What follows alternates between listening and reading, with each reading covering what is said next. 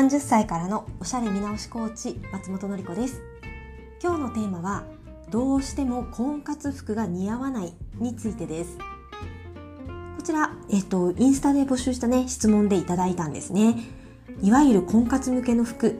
女子アナっぽいような感じのものや、女性らしいスカートがなんとなく似合いません。どうしたらいいですか？というお悩みでした。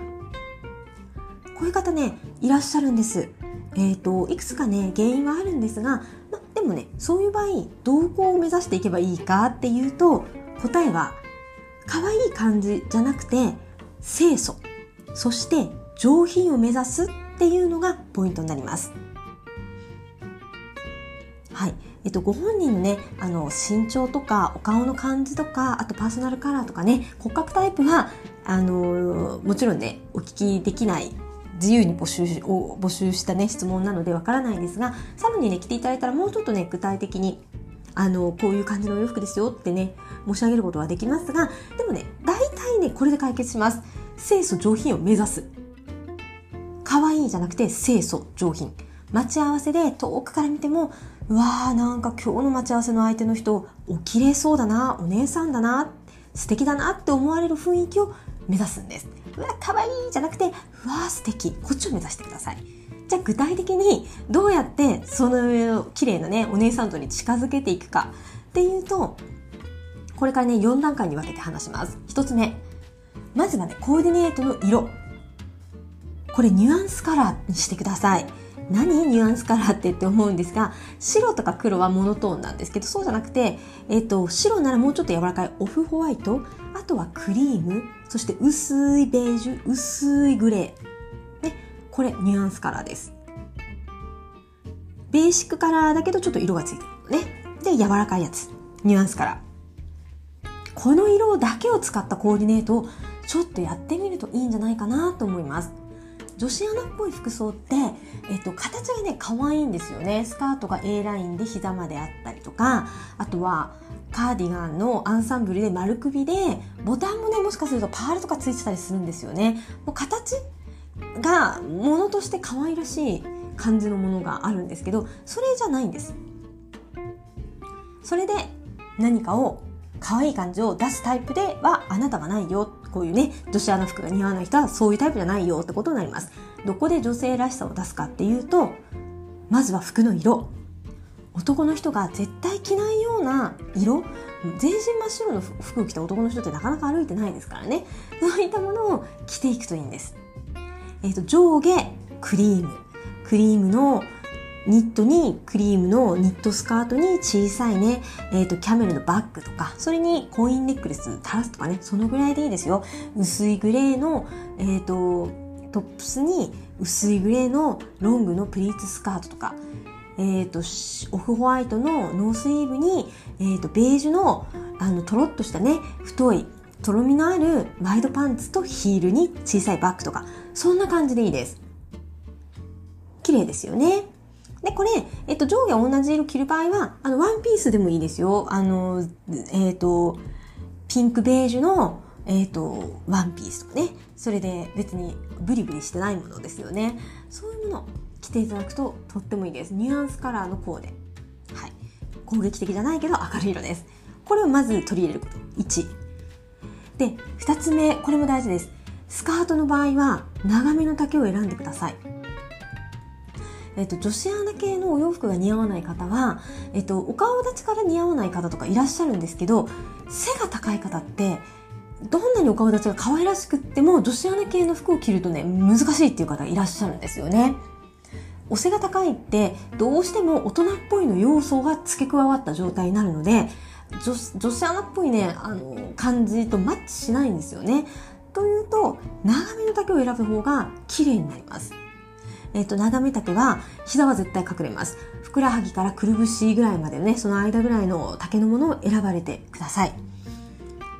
品がね、よく見えます。そして A ラインスカートの場合でも、膝で切れるとね、かなり昔の女子アナっていう感じですが、長いと、あの、落ち感が出てきてね、布の自重で、えっと、スカートは横に広がらずに下に落ちていきますので、かなり上品めに映りますから、A ラインの場合であっても、ちょっと長めを選んであげるといいかなと思います。3つ目に大事なのは素材です。素材は大人の女性が着るなっていう素材にしてあげてください。例えば柔らかいハイゲージのニット素材ね。上下ニットでもいいですよ。そしてとろみの素材とかね。そういう感じです。あんまりこうチュールあね婚活でチュール着ていく方いらっしゃらないかとは思いますがチュールとかふわふわとかねそういうんじゃないんですね。とろーみたいな落ち感があるようなもの女性らしさを感じるものを選ぶといいです。でとろみ素材って適度にねボディラインがねちょっと出てくるので服の形としてもね女性らしいフォルムになりやすいです。ふわふわとかひらひらとかねそういったものは違います。それは子供っぽいであって女性らしいとはまた別物になりますね。はい。で最後4つ目のポイントは仕上げです。揺れるイヤリングをねぜひつけていってください。今までご説明したものってニュアンスカラーでロング丈ででとろみのあるようなちょっと柔らかいね女性らしい大人の女性らしい素材を選んでください。って申し上げたんですが全てねモチーフがついてないんですよ。リボンをバンとつけるとかパールをバンとかねあとビジュをバンバンバンって並べるようなことは向かないからやらない方がいいんですね。それではそれもやらないんですがそれだけだとあまりにもあっさり寂しくなりかねないので仕上げに耳にイヤリングです。もちろんこのイヤリングも女子アナファッションが似合わない方はリボンモチーフとか多分あまり似合わないと思うのでやめてください。えっともう本当あの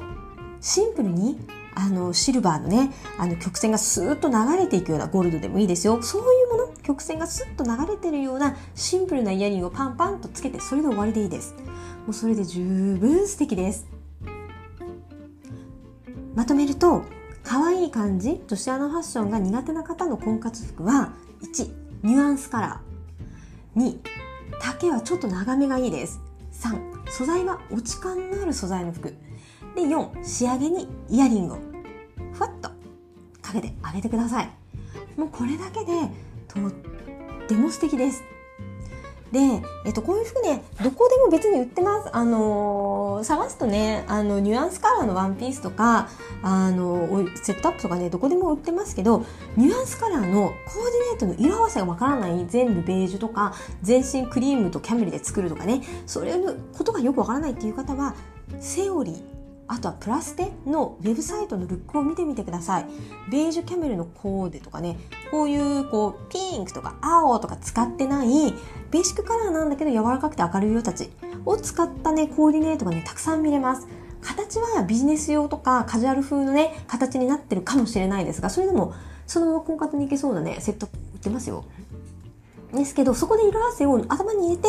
お買い物に行った時に、えっと、例えばブルベさんだったら、えっと、グレーっぽいセットアップ探そうとかね、ピンクブラウンっぽいセットアップ探そうとか、イエベさんだったらクリームのセットアップ探そうとか、キャメルのセットアップ探そうとか、薄いベージュ探そうとかね、そのぐらいを頭に入れてお買い物にパーって行くと、ショーウィンドウからね、お店の中覗いた時に、あ、私が求めてそうな服があるかどうかっていうのがね、すぐわかるようになりますので、その辺を思い描いていくといいと思います。なので、えっ、と、